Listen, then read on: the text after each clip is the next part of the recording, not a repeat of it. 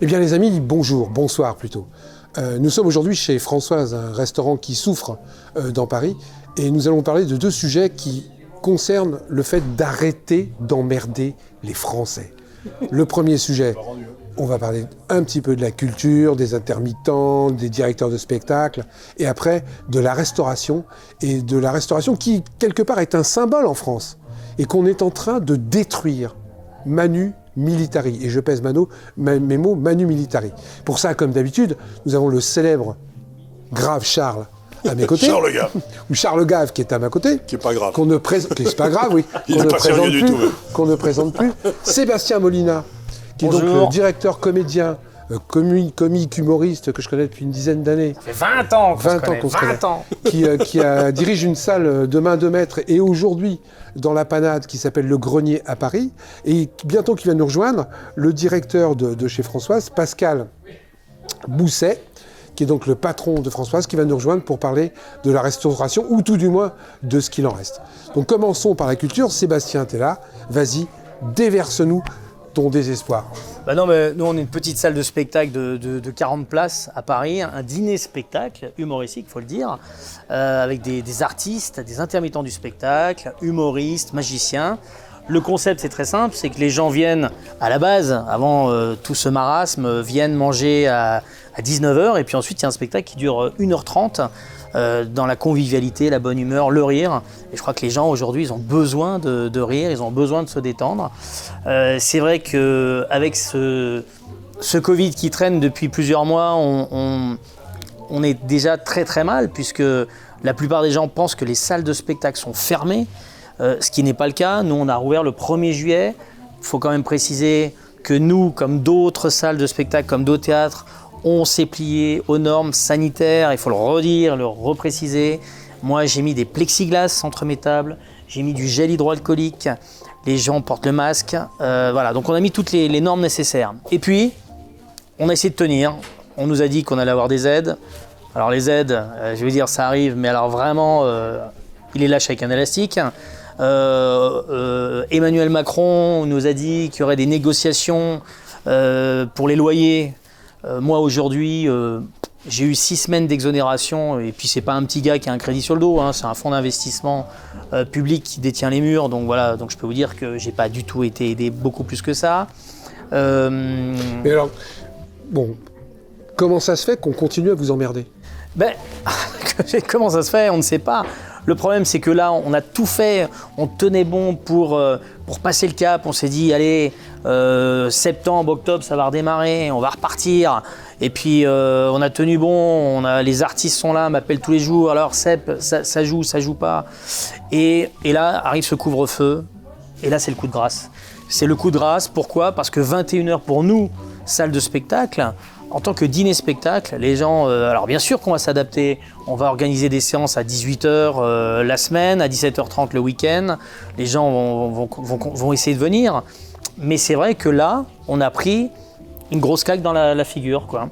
Et c'est valable pour euh, toutes é- les salles de spectacle. Ce qui est très étonnant dans toute cette histoire, c'est que moi j'essaye de regarder ça du point de vue scientifique et tout. Plus personne ne meurt du Covid. C'est-à-dire qu'il y a des tas de gens qui vont dans les hôpitaux parce qu'ils l'ont attrapé ou j'en sais rien. Mais aujourd'hui, le nombre de décès en France en septembre est beaucoup plus bas qu'en septembre dernier quand il n'y avait pas le Covid. C'est-à-dire qu'il y a toute une série de, vieux qui sont morts au moment du Covid.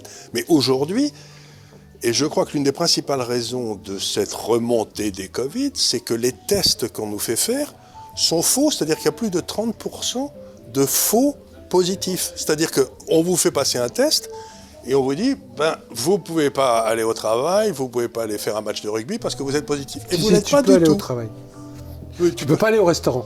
Non, Tu peux ben, pas aller aux tu- salles de spectacle. Non, non, mais mais- t'entasser dans les bus, t'entasser dans le métro, tu peux. Ah, Ah tu oui, peux, ça, on peut, tu oui. peux, ouais. Ouais, tout à fait. Et apparemment, il y a aussi, je ne comprends pas, c'est bon. Donc, le, euh, euh, le virus, c'est un petit peu comme les vampires, ça, ça sort quand il, se met, quand il fait noir, quoi. Et donc, donc il n'y a pas de virus quand on va bouffer au restaurant à midi. C'est ça. Et il y a, il y a des virus quand on va pas bouffer. Mais je veux dire, mais c'est c'est- c'est une histoire de fou. Mais qui, mais qui sont ces gars qui sortent ces réglementations absurdes? C'est des gens qui se font livrer eux-mêmes chez eux. C'est des types qui connaissent plus ce que c'est que le peuple, à mon avis. Encore une fois, on en revient à ce qu'on disait il n'y a pas longtemps. Mais ils savent pas ce que Ils c'est sont plus au courant des réalités du quotidien. Mais, mais qu'est-ce qui leur donne le droit? Moi, c'est l'une des questions essentielles que je me pose, c'est nous sommes dans une société où, il y a- où nous avons tous les trois des droits constitutionnels, le droit de réunion, le droit de la liberté de culte, la liberté de bouger, la liberté d'entreprendre, et pour je ne sais quelle raison, comment dire, euh, sanitaire, tous ces droits sont abolis du jour au lendemain. Donc il suffit pour qu'on passe en dictature que le dictateur nous dise, les gars, vous restez chez vous parce que vous allez attraper une maladie. Mais, où sont les tribunaux? Où sont les cours de justice? Où, sont, les, groupes de pression qui disent aux gens, mais euh, faites, je veux dire, euh, je vais porter plainte Non, parce que les gens ont peur. Mais peur la, de ma- quoi la maladie fait peur, donc euh, les gens ont peur. Alors, il y a- en fait, moi, je remarque qu'il y a, euh, il y a, il y a Qu'est-ce qu'ils en disent vos humoristes? Parce Bah, qu'ils doivent- ils doivent- ils non, doivent- mais ils les- peuvent raconter des conneries. Non, mais les humoristes, euh, ils, les humoristes sont dégoûtés parce qu'aujourd'hui, plus personne ne peut jouer, donc c'est une catastrophe. On a reporté le statut de l'intermittence du spectacle jusqu'en 2021, mais il faut se dire une chose, c'est qu'en 2021, les artistes n'auront pas fait leur cachet plus en août 2021, puisque aujourd'hui, personne ne joue. Donc le, le- le problème, il est là, quoi. C'est reculer Alors, pour mieux sauter. Je je voudrais juste rebondir sur ce que L'année prochaine, les intermittents du spectacle, on a repoussé, le- leur, leur- pas leur cotisation, leur, leur indemnité. leur droit, de, Leur leur, droit. leur indemnité de. Mais pour qu'ils touchent les droits à partir de 2021, il aurait fallu qu'ils bossent en 2020. Voilà. Ah, c'est la grosse russe, ça. Oui. Donc les- ils, ils sont niqués.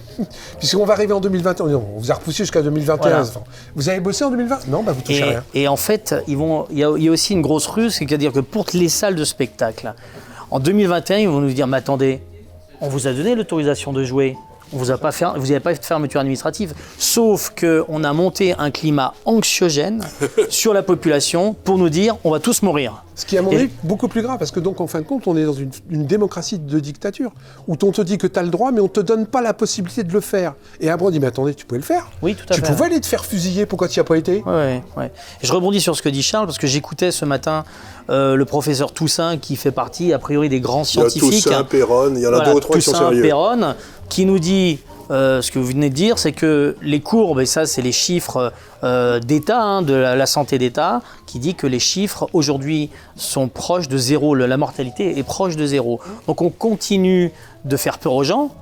Et les gens ne sortent plus, Et ils ne vont plus au restaurant, ils ne vont plus au Pourquoi, spectacle. ils veulent, fait tuer, ça Euh, pourquoi voilà. ils veulent tuer la culture Pourquoi ils veulent tuer la restauration Mais pourquoi Moi, ils veulent tuer l'économie Pourquoi ils veulent tuer l'économie? Une partie de l'économie. Parce qu'il y a une autre économie quand même qui résiste, qui résiste bien. Mais pourquoi Mais ce que j'arrive pas à comprendre, c'est quel, quel- quel est leur but Bah, nous non plus, nous n'arrivons pas à comprendre et on est, on est vraiment. Quel est leur euh, but Parce que je on est, on est scotché, on est scotché, on ne sait plus quoi faire, on ne sait plus. Les gens vous disent, moi j'ai des gens, euh, je travaille avec, euh, je suis très francophone, je travaille avec la Suisse, avec la Belgique. Euh, j'ai des Suisses qui m'ont appelé, ils m'ont dit écoutez, nous on en a marre d'entendre ces conneries, on veut sortir quoi. On veut, on veut venir se marrer, on veut venir vous voir. Euh, et puis vous avez des clients qui sont flippés, qui me disent moi j'annule parce que euh, j'ai peur. euh, voilà, voilà. Donc effectivement, le climat anxiogène, il est, il est mis en place. Mais- mais- mais et, c'est pire, et- et parce que- on y arrive. Il y a aussi un climat de délation qui se met en place. Moi, ça me fait très très peur. Vous avez des gens qui appellent les flics parce que vous n'avez pas mis votre, votre, votre masque, qui appellent les flics. J'ai vu l'autre fois dans un bus euh, des gens agresser une personne parce qu'elle avait osé baiser son masque. Agresser. Alors que a le masque, tout le monde sait, ça sert à rien. Des petits C'est ce entre que vous dit. Perron, en tout cas. Oui, Donc, oui, oui. c'est- Ça sert à rien puisque le, le virus est à peu près euh, un millième de la taille, vous savez, de, de- du tissage. Donc les, les virus, ça passe au travers des... Le masque ne sert à rien. Non, mais Donc, on, on voit que c'est n'importe comment, n'importe quoi, sur n'importe qui. Sauf sur les gros. Parce que, moi, excuse-moi, hein, Charles, mais ceux qui vont s'en sortir dans cette affaire-là, c'est les grosses structures. ah ben, je suis pas même sûr, regardez, Accor, ils vont sauter, Air France, ils vont sauter. Euh, c'est pas des petites structures, hein. Air France, Airbus, ils vont sauter.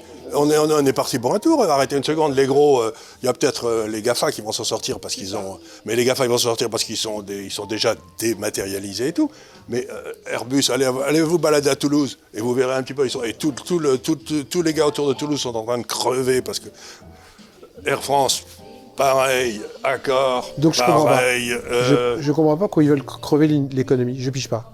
Je ne comprends pas Macron, je ne comprends pas euh, ce gouvernement, je ne comprends pas ces gens qui sont déconnectés de la réalité. Je Et en plus, pas ça comment- fait pas plus de morts que la grippe il y a 30 ans. quoi. Alors, juste pour revenir sur le spectacle, euh, c'est c'est vrai que si tout simplement ils avaient mis un couvre-feu à 22h30, 23h, je crois que ça n'aurait pas changé la face du monde en termes de virus et ça aurait sauvé une grande partie des salles de spectacle qui auraient pu assurer.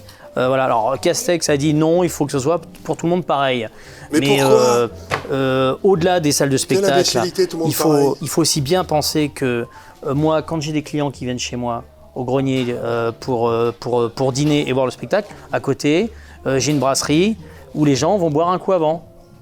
Donc il y a toute une économie qui s'écroule. Quand on, on fait aussi des prestations extérieures, on embauche des intermittents, de la restauration.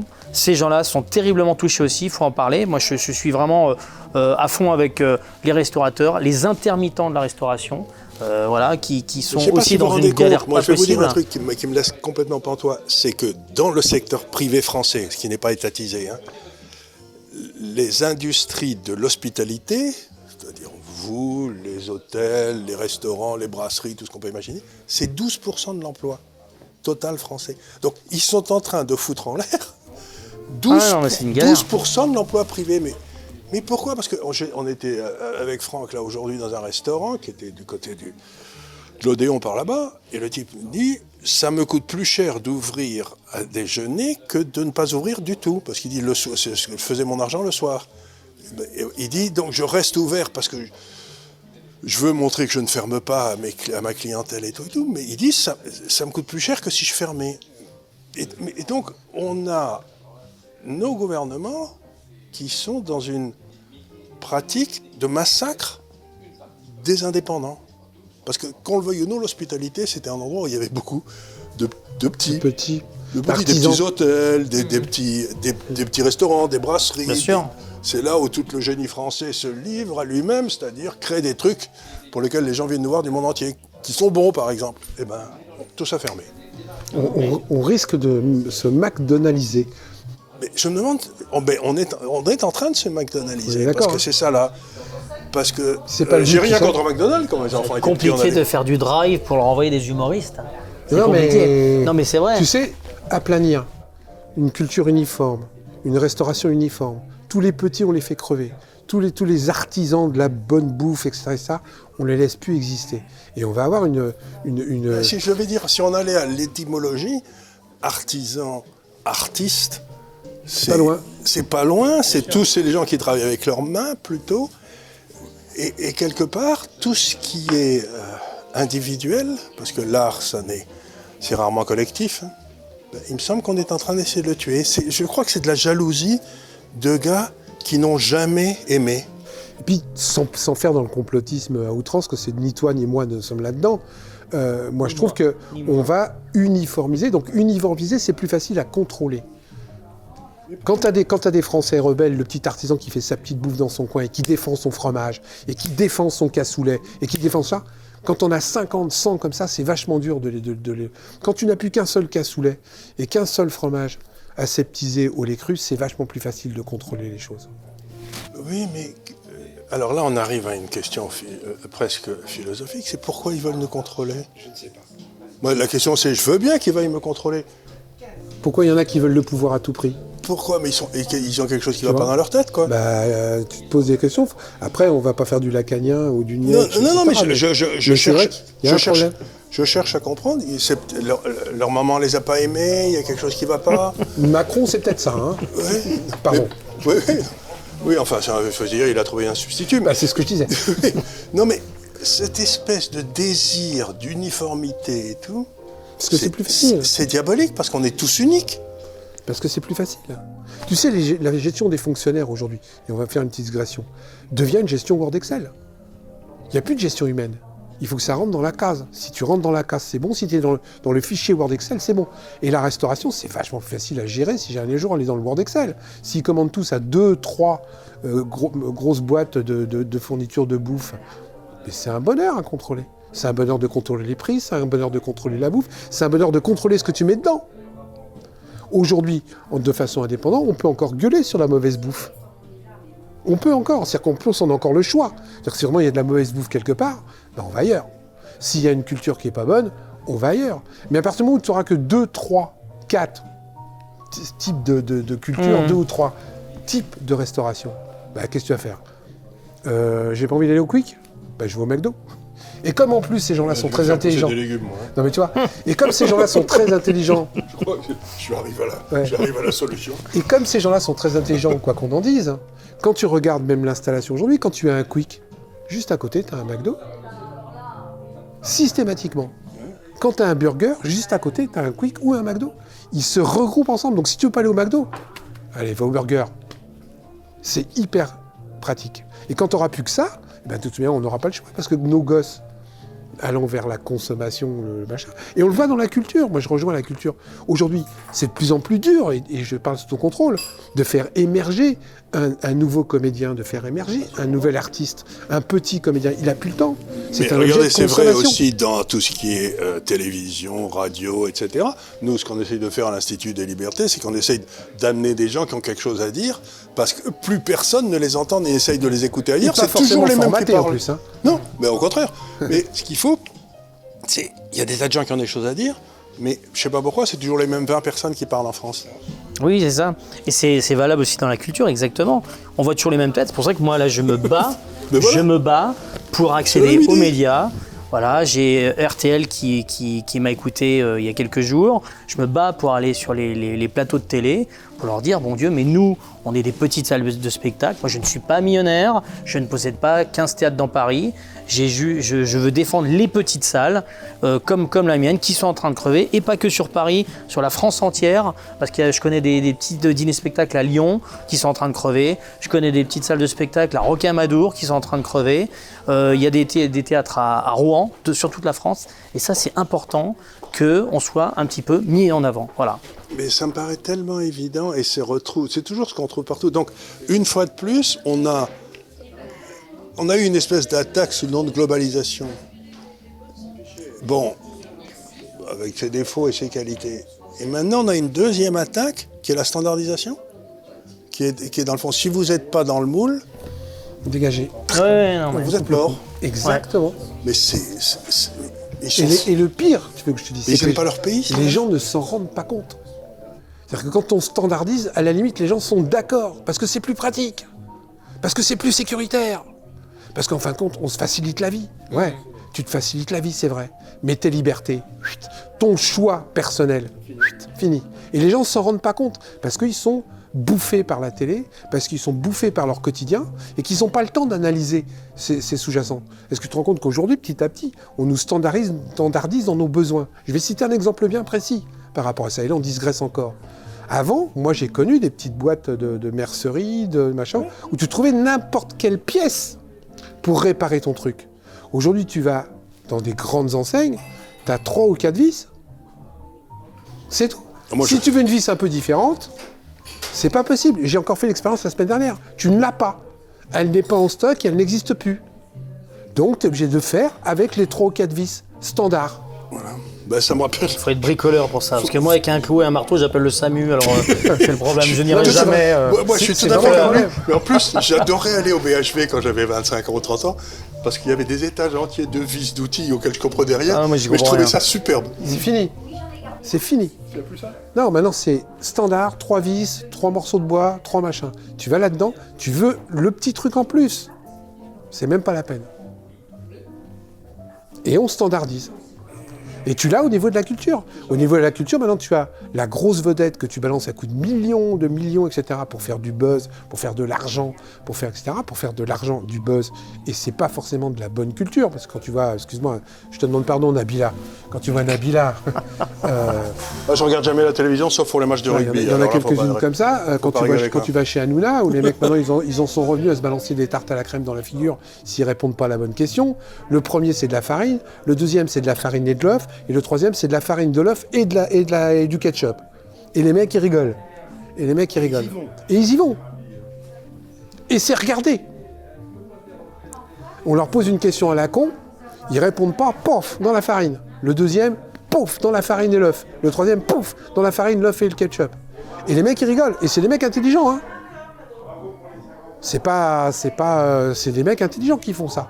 Donc tu te poses des questions par rapport à, à- à l'élévation de la culture. Et mais c'est ça qu'on nous propose de plus en Ça plus. fait quelques années que c'est comme ça. euh, Et comme Phil. les gens, et comme les gens, ils n'ont pas envie de se prendre la tête. Ils Mais ont moi, pas envie. je suis pas tout à fait d'accord parce que nous, avec, avec Franck et avec d'autres, on essaye de monter ce truc où on essaye de parler intelligemment aux gens. Bah, Il y a des gens qui ont l'air contents de ce qu'on fait. mais on commence, on commence à être des denrées rares. Non, on est des rares, mais il y a 60 000, 80 000, 100 000, 200 000 personnes qui écoutent. Donc il me semble aussi qu'il y a une demande immense euh, de, de- de l'autre côté de ce rideau de fumée qui est cette télévision officielle pour des gens qui veulent qu'on leur parle de trucs intelligents, de Tant- trucs sympathiques. de Tant que des gens comme toi et moi résistons, oui. Le jour où on va plus résister, Bon. Eh ben, tout ça est désespérant, mais c'est pas, il n'est pas nécessaire d'espérer pour entreprendre ni de réussir pour persévérer. Donc on va continuer. Eh ben, il faut continuer. Et Ça, c'est surtout, sûr. surtout, il faudrait qu'ils arrêtent d'emmerder les Français. Nous avons parlé euh, culture avec euh, Sébastien Moulina, qui lui-même va nous dire où se trouve le grenier. Alors vous pouvez venir euh, découvrir tous les artistes au grenier. C'est le grenier Dîner Spectacle Paris. Nous sommes au 3 rue Rennequin dans le 17e. Nous avons adapté les horaires, euh, bien sûr, pendant le couvre-feu. Vous avez le site legrenier-dinerspectacle.com que vous pourrez voir euh, sur cette vidéo. Et puis, ben voilà, venez rigoler. Ce ne sont que des humoristes et que des magiciens qui passent chez nous. Voilà. Et, Merci. et- là, je peux vous le dire, c'est un endroit où vous n'allez pas vous emmerder. Et est-ce qu'on peut trouver un magicien qui ferait disparaître Macron? Euh, je- je- J'en ai peut-être un en stock. Il faut y travailler. hein. Il s'appelle Merlin, mais euh, bon. Il Il faut y est... travailler. Bien, nous entamons la deuxième partie de notre émission Arrêtez d'emmerder les Français avec, euh, un ponte de la restauration, le patron de, chez Françoise, ici présent, qui va nous expliquer la mise à bas, la mise à mort de la restauration française aujourd'hui grâce aux mesures que vient de nous lancer le gouvernement. Pascal. Eh bien, merci déjà de m'accueillir, de me pour cet échange. Euh, en effet, aujourd'hui, la restauration française, depuis le 15 mars, est dans une détresse totale. Alors, euh, les mesures que le gouvernement prend qui restreignent notre activité, qui nous empêchent d'ouvrir, qui nous empêchent de rester euh, la lumière allumée, comme on dit dans notre métier, euh, on n'en mesure pas les conséquences encore, parce que les conséquences, euh, il y a une partie visible, c'est les chiffres d'affaires, mais il y a une partie invisible, c'est à long terme. Est-ce qu'on va retrouver, euh, après cette pandémie, euh, une activité normale Est-ce que Mais aussi, si les je consommateurs ne prendront pas d'autres habitudes? Mais, euh, si je peux me permettre, dans un restaurant comme le vôtre, vous devez servir des dizaines de vins. Il y a donc tous les gens qui n'ont pas vendu leur vin, qui doivent se retrouver dans une situation impossible, soit en Bourgogne, soit dans le Bordelais, etc. C'est une Donc filière qui est en danger. hein. toute une filière Toute qui est une alimentaire. filière la- la- d'art de les- vivre. Les plus touchés aujourd'hui, ce sont les artisans dans le monde de l'ostréiculture, dans le monde de la pêche. Parce que la pêche, l'ostréiculture, c'est des produits, il y a une saison. Et les maraîchers, les maraîchers ont été très embêtés, on l'a vu au début de la crise, toutes les asperges qu'on a jetées, les fraises qu'on a jetées, parce que la pandémie est arrivée au moment où les fraises allaient sortir, euh, allaient être prêtes pour la cueillette. Et c'est vrai qu'on a tout un écosystème, euh, tout l'artisanat, toute la- l'agriculture française. Moi, j'ai réfléchi pendant ces trois mois de fermeture. Quand j'ai rouvert, j'ai mis en gros sur mes cartes restaurant engagé pour la défense de l'agriculture française.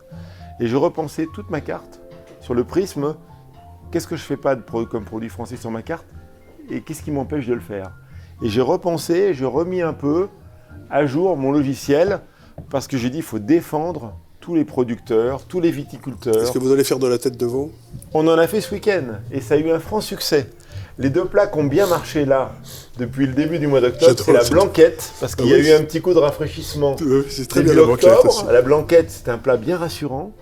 Et on a fait la tête de veau ce week-end, classique, avec la gribiche, les petits légumes. Ouais, c'est excellent. ça. On a fait l'agneau de 7 heures aussi. Et- Ah, ça c'est très bien, mais Ouais, ça, ça, mieux de c'est- sept heures, Tu, bien disais euh, que, que tu venais justement de sortir d'une réunion avec les pompes de la cuisine Alors française. là, on est en train de réagir euh, professionnellement, syndicalement, avec euh, les organisations qui nous représentent. On est en train d'essayer de trouver une riposte à cette décision de couvre-feu. Parce que fermer un établissement à 21h, il n'y a pratiquement plus de logique économique à ouvrir. En dehors des cafés, bars, brasseries qui ont une activité un peu d'apéritif à 18h, un restaurant traditionnel, on ne va pas à 18h pour sortir à 20h. Mais en plus, je comprends même pas le côté médical, parce que le virus, c'est, le virus, c'est pas un vampire. ça, ça sort pas là, ça sort pas la nuit. Je veux dire, si- s'il n'y a pas de, Non, y a pas on de virus à midi, il n'y a à pas de virus le on soir. aurait préféré 23 heures. Ben voilà. 23 heures, On on, empêchait les jeunes d'aller s'enivrer et d'aller sortir de, des gestes barrières par l'alcool. Et on permettait quand même à la restauration de travailler, de faire un service normal de 20h à 23h. Les gens rentraient chez eux. On pouvait limiter la casse. D'autant plus que. Qui est- Euh, vous savez comment ouais. cette décision a été prise? Parce que c'est très intéressant de voir le, le En processus fait, aujourd'hui, décisions. les pouvoirs publics sont très embarrassés pour trouver les mesures les plus adéquates. Ils ne peuvent pas, de par la Constitution, de par les lois, légiférer dans la sphère privée. Donc ils ne peuvent pas rentrer dans les appartements et aller chez les gens voir ce qu'ils font. Pour l'instant. Donc, pour l'instant. Donc, les mesures euh, qui sont stigmatisantes pour notre profession, on est la profession la plus docile au monde. On nous ouvre, on nous ferme d'un coup d'arrêté préfectoral, de décision administrative. Mais la liberté Par contre- commerce, ça existe. Par contre, aller empêcher des jeunes de s'ébattre sur l'esplanade des Invalides, sur les quais de Seine, pendant la sortie du confinement, même pendant le confinement, c'était extrêmement compliqué. Donc il y a beaucoup plus de facilité à faire entendre raison aux bars, cafés, restaurants que à des jeunes sur la voie publique, par exemple. On le voit aujourd'hui avec les faits divers Quel qui traversent l'actualité. Quel recours juridique vous avez? Alors, on a des recours juridiques euh, par des référés. Il y a un référé à Berlin. Les Allemands ont Oui, fait un référé. Ils ont gagné et il y a un tribunal qui a dit que les fermetures, de, les mesures de couvre-feu à l'encontre des bars-restaurants étaient illégales. Et pourquoi on vont- en France? Ben, on est en train d'y travailler. Disons qu'on a une culture du dialogue en France et puis euh, l'arrêté est sorti vendredi. Ouais. Donc il faut, on a 3-4 jours, faire travailler les cabinets d'avocats. On va entreprendre ces démarches si le gouvernement ne modifie pas l'horaire de couvre-feu. Aujourd'hui, notre demande, est- c'est de nous laisser bosser jusqu'à 23 heures. On ne peut pas accepter 21 heures parce que 21 heures, c'est 70-80% de notre chiffre d'affaires qui disparaît. Et c'est toute la vie, toute la fin de soirée, toute la fin de journée qui s'évanouit. Vous sortez du travail, vous rentrez chez vous à Paris. À Paris, on connaît les difficultés des transports. hein. Vous n'avez plus d'activité, vous, n'allez plus dans un bar, dans un restaurant, dans un hôtel. Donc ça, ça Ou dans- paralyse le ou pays. dans un théâtre comme il y a 5 Ou dans- minutes. alors après, il y a tout le monde de la culture qui est à la même enseigne, hein, qui est touché de la même façon. Non, mais ce On qui est était fou, avec le café-théâtre avant, euh, ils ont le même problème. hein. ce qui est fou, c'est qu'en plus, moi j'ai conscience que la plupart des restaurateurs ont joué le jeu et ont mis ce qu'il fallait pour répondre aux exigences est- sanitaires. les professionnels de la santé euh, disent qu'on est une des professions qui a le mieux appliqué les protocoles sanitaires. Ils vous coupent les, Le la tête. gel, la distanciation sociale, les masques, les relevés d'identité, les protocoles sanitaires les plus exigeants et on s'y est conformé. Et on leur a dit, fermez les établissements qui sont dans l'illégalité, laissez-nous bosser si on respecte le- les protocoles sanitaires. C'est pour ça qu'il y a une colère et une incompréhension. C'est qu'on a été les bons élèves, on s'est plié, on a acheté du gel, on a acheté des milliers de masques, on s'est organisé, on a retiré les tables dans nos restaurants, on a fait tout ce que les pouvoirs publics nous ont dit pour mettre en sécurité nos clients et nos collaborateurs. Les deux sont importants. On n'a pas de cas de Covid, on n'a pas de cluster dans les restaurants. Non. Mais il n'y a Il jamais eu la moindre preuve que le restaurant avait été Non. des endroits n'y ou des bars. il y a pas de cluster. Les clusters, c'est les universités, c'est les fêtes de famille, les mariages, les baptêmes, les choses qui rassemblent beaucoup de personnes. Les, les médecins nous le disent. hein, les principaux clusters au début de la pandémie, c'était des abattoirs. Et maintenant, ce sont les universités, les écoles, et les fêtes étudiantes. Et les Quelle est la différence entre l'université et les abattoirs pour les, pour Ben, les abattoirs, c'était au début du Covid parce que tout était fermé. Mais on ne pouvait pas fermer les abattoirs, il fallait bien nourrir les Français. Et c'est là qu'on s'est aperçu qu'il y avait des clusters dans les abattoirs. C'était pendant le confinement, rappelez-vous. Parce que c'est très humide, etc. Je sais que Bah, Il y a l'humidité, il y a aussi le fait que souvent ce sont des personnes qui habitent dans des foyers, qui se retrouvent ensemble ensuite, ça, il y a des dans des logements oui. petits. Donc, euh, on y- Mais on n'a pas de cluster dans les restos, par Donc contre. votre demande principale, c'est mais euh, Bosser. Laissez-nous bosser. laissez-nous bosser quoi. C'est ce que disent à peu près tous les Français partout. On fait, on fait des émissions comme ça, les uns et les autres. On se rend compte que le, le but de tous les Français, c'est euh, laissez-nous tranquilles. On aimerait bien euh, pouvoir faire ce qu'on veut sans Restons avoir à demander. un collectif, restons ouverts. Restons ouverts, euh, travaillons Et- ensemble. Et, je ne veux pas vous dire des et- trucs, mais ouais.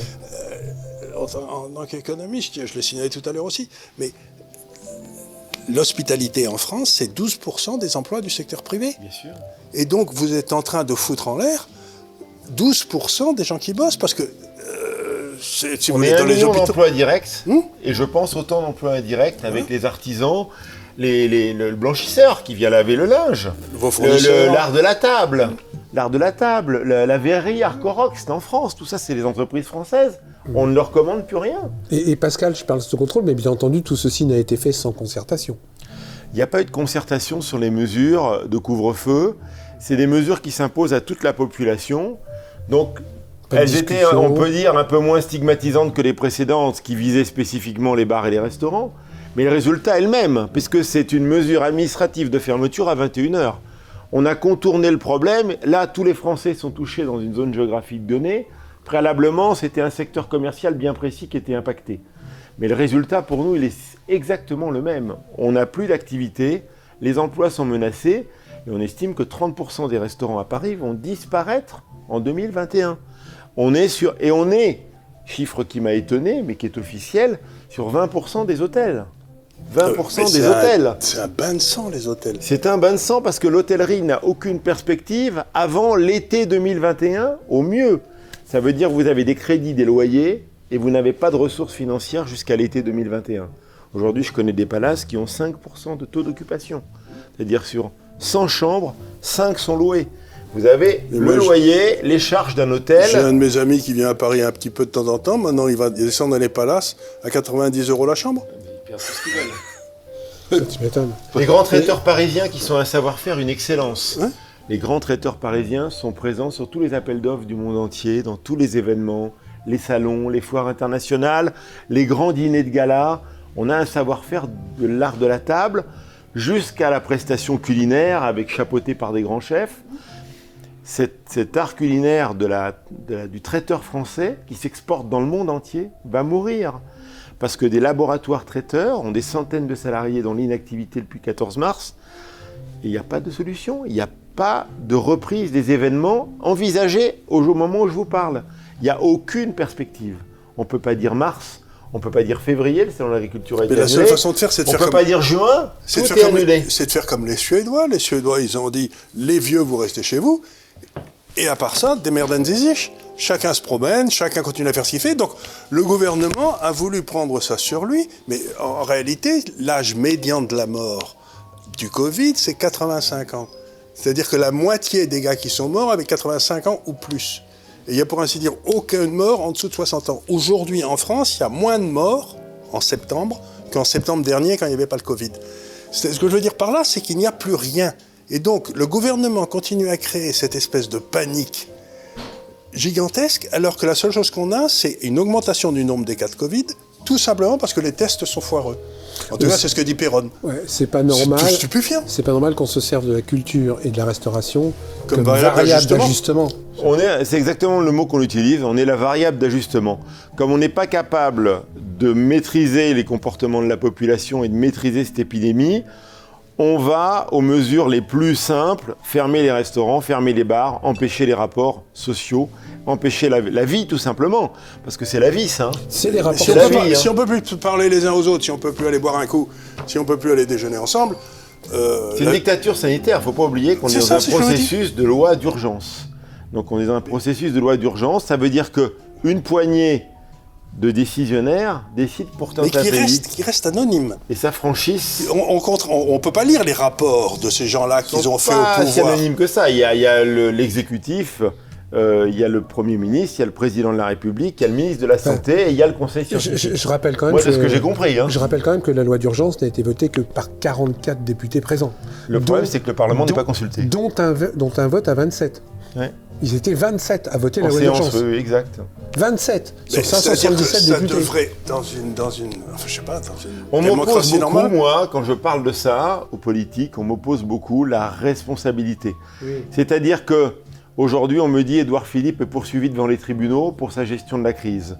Parce que des familles endeuillées prétendent que c'est ces décisions qui n'ont pas été à la hauteur et que leur, leur, leur Ah, ils s'il ont a envoyé des gens, s'il a envoyé des gens dans les EHPAD parce pense qu'il que- voulait pas les prendre dans voilà. les hôpitaux, il, de- il mérite d'être poursuivi.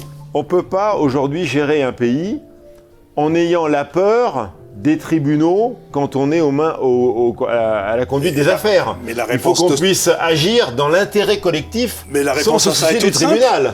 La réponse est toute simple, c'est que le problème, c'est que nous avons une structure centralisée qui prend des décisions pour tout le monde, dans des tas d'États comme la Suisse ou n'importe où. C'est les locaux qui décident pour les locaux. Donc à ce moment-là, il n'y a pas de problème, parce que s'il y a la tête qui fait une erreur gigantesque, c'est tout le pays qui s'écroule. Tandis que si vous avez 25 gars dans 25 cantons qui prennent des décisions différentes, il y a peut-être un canton qui va se viander parce qu'il aura pris des mauvaises décisions. Donc le problème, c'est cette espèce d'extraordinaire centralisation du pouvoir. Très français. Mais, mais c'est bien ça dont il faut se français. débarrasser. C'est très français. Le système de santé, on le compare au système allemand. Le pourcentage du PIB consacré à la santé dans les deux pays est à peu près équivalent. Sauf qu'en France, on a 100 000 administratifs de plus. Je sais bien, toujours. 100 000 personnels qui sont non pas au chevet des malades, mais qui sont dans des bureaux font les devant des ordinateurs. Qui, qui sont là pour vérifier ce que font Alors les qu'en médecins. Allemagne, ces 100 000 personnes s'occupent Des gens, s'occupent des malades.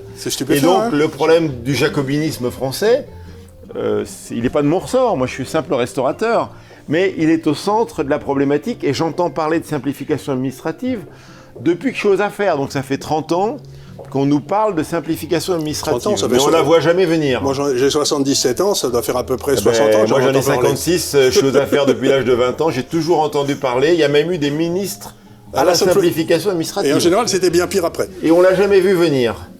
Mais la seule façon, si vous voulez, de faire la simplification administrative, c'est de couper le pognon. C'est-à-dire que vous, vous vous dites simplement, ce que, ben écoutez les gars, ce que, ce que disait Reagan par exemple, il disait, ben, euh, vous voulez quand même mettre des réglementations? Ben vous n'aurez pas de pognon.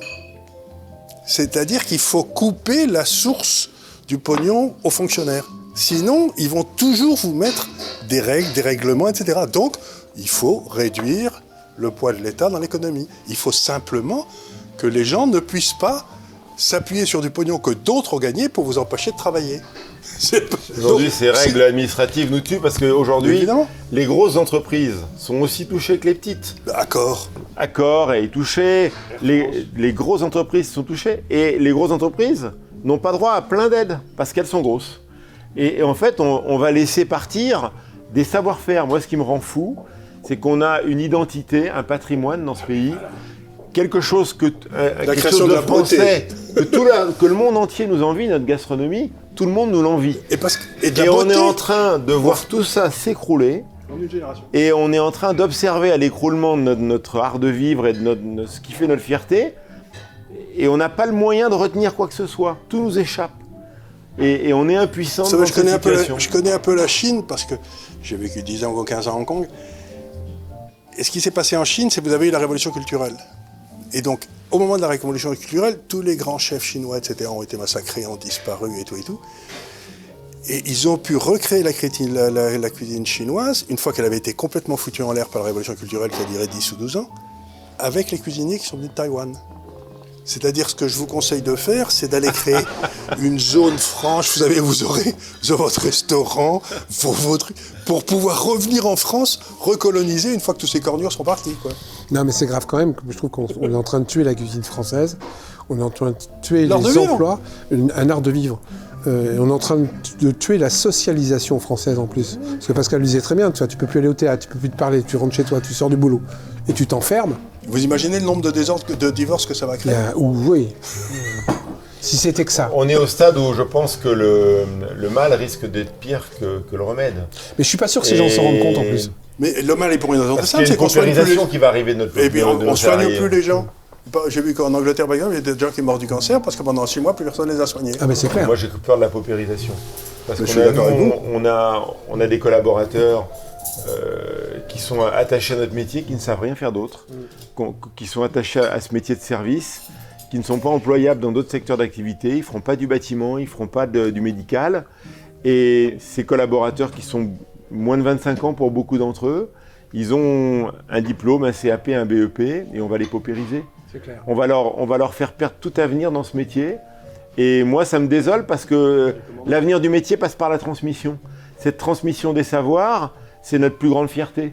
Parce que savoir, moi, on se souvient tous du maître d'hôtel qui nous a appris à couper une sole, du cuisinier qui nous a appris à faire un tel ou tel geste technique. Et ça, il ne faut pas le perdre. Parce que ça, c'est, ça, met une génération à se retrouver. Et aujourd'hui, ma crainte, c'est que beaucoup de jeunes quittent le métier parce qu'il n'y a plus de travail dans ce métier et n'y reviennent pas. Et, et déjà, on avait un déficit de main-d'œuvre parce qu'il faut travailler le soir, il faut travailler le week-end au moment où les autres s'amusent. Nous, notre métier, on vit à contre-courant de la société. On travaille le samedi, dimanche et on bosse le soir parce que c'est le moment où on fréquente les restaurants et c'est le moment où on sort au spectacle. Ça fait partie de notre, euh, des contraintes, mais de la passion aussi qui nous anime quand on fait ce métier. Et tous ces jeunes qui hésitaient un peu en disant Bon, bon moi j'ai du boulot, il faut travailler le week-end, le soir, mais j'ai du boulot, puis finalement ça me plaît. J'ai du contact humain. Ben, on va les dégoûter de ça. Et on ils va les avaient aussi- renvoyer à, ils avaient aussi à la leur questionnement en fait. Ils avaient aussi la possibilité, s'ils travaillaient bien, de créer leur propre établissement, de devenir euh, indépendants. Il y avait de la promotion de la- L'ascenseur social fonctionne, fonctionne très, très bien, dans la dans ce- restauration. Voilà. Moi, j'ai nombre d'anciens apprentis qui occupent des postes de chef de cuisine, de directeur chez moi, qui sont maintenant patrons ailleurs. Et c'est une grande fierté et on fait une espèce de chaîne d'union dans ce métier à transmettre Et vous son vous connaissez savoir. tous Et on se connaît tous. C'est une grande famille. Mais je crois que le but, c'est que vous vous connaissiez plus. Je le but, c'est que chacun, que que- chacun vive pour Et sa propre aujourd'hui, idée. c'est- ces ventes à emporter, ces click and collect, tout ça me désespère.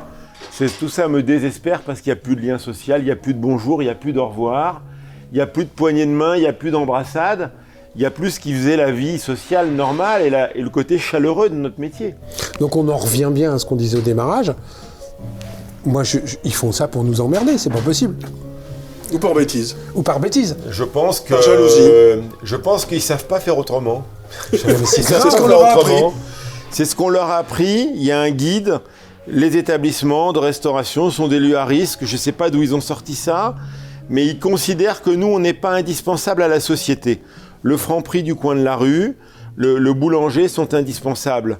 Souvent, à la caisse du franc prix, vous ouvrez 60 fois, 70 fois, 80 fois le congélateur. Me dites pas que c'est désinfecté à chaque fois. Ça ne pose de problème à personne. Tout à Par fait. contre, dans un restaurant, oh là vous êtes en train de quel dire, danger et quel risque nous courons. Ce que vous êtes en train de dire que je trouve passionnant, et on va peut-être s'arrêter là, c'est que dans le fond, dans tous les endroits où les gens s'amusent, dans tous les endroits où il y a des rapports sociaux, Ils verrouillent. ils verrouillent. Il verrouille. Ils veulent que le peuple s'emmerde. Par contre, toutes les portes de frigo dans les supermarchés, il n'y a pas de problème, tu, t'en- tu les utilises quand tu veux. Moi, je trouve qu'on on ne dit rien sur les supermarchés. Il y a une influence considérable aux caisses. Il y a un brassage de population, mais on considère que c'est un secteur indispensable. Et nous, nous ne sommes pas indispensables. Qu'est-ce qu'il faut en tirer comme conséquence? Qu'on n'a pas choisi le bon métier Que finalement, cet art de vivre, cette passion qu'on... Ou, ou que Macron est vegan. Voilà, je sais pas. Pourtant, il aime la table, il fréquente euh, la rotonde et je connais bien les patrons de la rotonde. C'est un homme qui aime la table, il aime manger, il aime boire. Je pense que peut-être ses conseillers ne savent pas Non, lui dire crois- qu'il y a d'autres solutions que fermer les restaurants. Je crois que ce qui se passe, si voulez, avec Macron, c'est qu'il aime manger, il aime boire, mais il aime peut-être pas que les autres mangent bien et boivent bien. Je crois que c'est ça son vrai problème. Ouais, ça, doit être, ça doit être ça aussi, c'est en partie ça. ouais. Je sais pas. Non, parce que c'est vrai qu'en plus, à la rotonde, on mange bien. Je peux pas Donc, juger, je- moi je je, fais pas de politique parce que j'ai un restaurant, je Ouais. reçois tous les politiques. Donc je suis parti, je suis parti de l'idée que je faisais pas de politique. Non, mais pour, pour- Mais par contre, le bon sens, je suis d'une souche paysanne. Voilà. Mes grands-parents étaient paysans dans le Nord Aveyron, une petite ferme. 20 hectares, c'est pas beaucoup. Pour vivre, j'ai le bon sens paysan et fermer les restos, c'est une hérésie. C'est une hérésie. Je, je comprends pas, moi. Je comprends pas qu'encore une fois, je conclue là-dessus. Mais si c'est pas pour emmerder les gens, qu'on n'ait pas le droit d'aller au au restaurant le soir, dans des tables qui sont séparées, avec des serveurs qui sont 11 heures du masqués. soir. Avec... Et en fin de compte, à partir de 5h30 du matin, on a le droit de s'entasser dans le métro, à 200, de toucher toutes les poignées de porte, de toucher toutes les rames de métro. Et là, il n'y a aucun problème de virus. J'ai du mal à comprendre. C'est juste un truc simple. C'est-à-dire qu'on n'est on n'est pas considéré comme aussi indispensable que le transport et le supermarché. C'est ça. Transport, supermarché, boulangerie, c'est indispensable, ça n'a jamais fermé. Culture et Ils se sont enrichis, les grandes surfaces en Paris, les, les, les supérettes de quartier se sont enrichis de façon indécente pendant le deuxième trimestre. Indécente, parce que plus personne n'allait au restaurant. Donc tout le monde allait, et on mange trois fois par jour. Et- tout le monde allait dans ces lieux-là. Donc il y a eu un, un déport- une- un- un report de la consommation chez eux. Et ils ont pris un petit coup sur la tête en septembre quand on a commencé à rebosser. Et là, ça y est, on referme, ils se frottent les mains. Et en fait, c'est les vases communicants. C'est l'économie, c'est les vases communicants. c'est des flux. Ouais, des flux. faut qu'ils arrêtent d'emmerder.